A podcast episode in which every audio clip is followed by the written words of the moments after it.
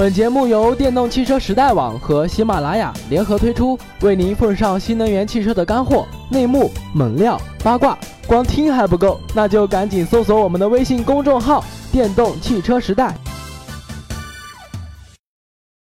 好的，欢迎收听本期的电动汽车时代二。今天的节目里就和大家说一说吉利帝豪 EV 纯电动车和北汽 EU 二六零纯电动车啊，这两款纯电动汽车到底要买哪款好呢？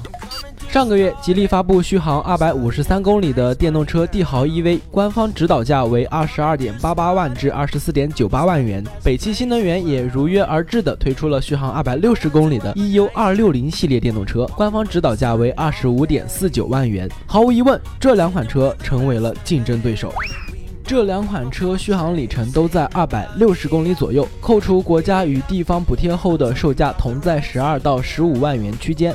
很多蠢蠢欲动要买新能源汽车的乡亲朋友们，要开始选择困难了啊！虽然说现在车还没有正式的销售，但我们也得做好准备，对不对？那么到底买哪款车好呢？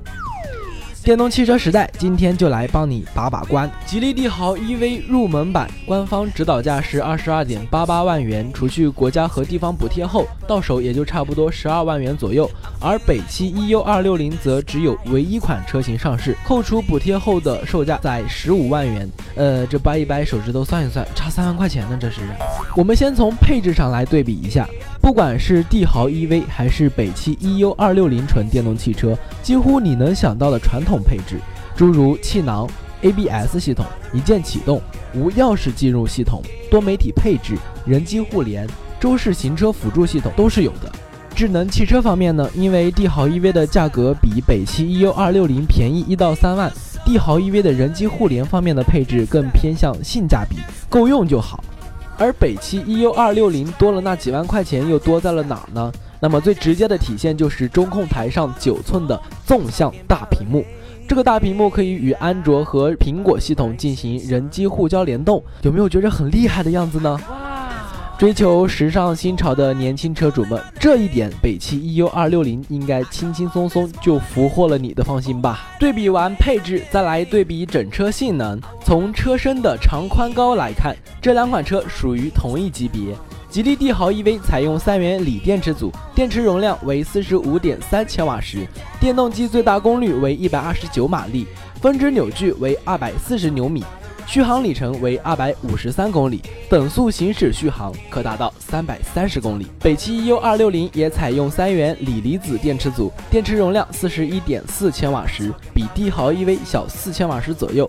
电动机最大功率为一百三十六马力，比帝豪 EV 大不到十马力。峰值扭矩为二百六十牛米，比帝豪 EV 大不到二十牛米。续航里程为二百六十公里，等速行驶可达到三百五十公里。相同的都是采用三元锂电池动力源，北汽 EU 二六零续航里程仅仅比帝豪 EV 多七公里，价格就贵一到三万元。这样对比来看，帝豪 EV 更有竞争力，而且价格更划算。别急别急，电动汽车时代再给大家撸撸看啊！帝豪 EV 是吉利推出的第一款电动汽车，帝豪 EV 的电动机、电池组件、整车控制、电池控制、电机控制系统的详细资料，吉利官方都没有对外公布。甚至在新车上市发布会上，当时电动汽车时代就在现场，看到的实车都是用防尘罩将动力舱全封闭，保密，不许大家看。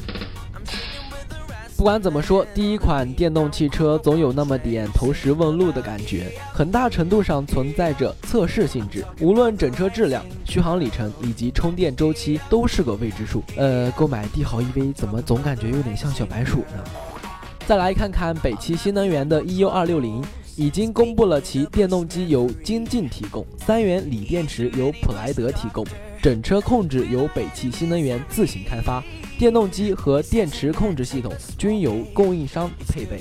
最重要的是，北汽新能源已经在2013年推出了 E150 EV 电动车，2014年推出了绅宝 EV、EV200 和 EV160 电动车。哇，很明显，人家北汽在新能源汽车领域已经是老手。2013年刚刚把 E150 EV 在投入市场之时，也是问题多多。北汽新能源也从错误中慢慢积累经验和技术。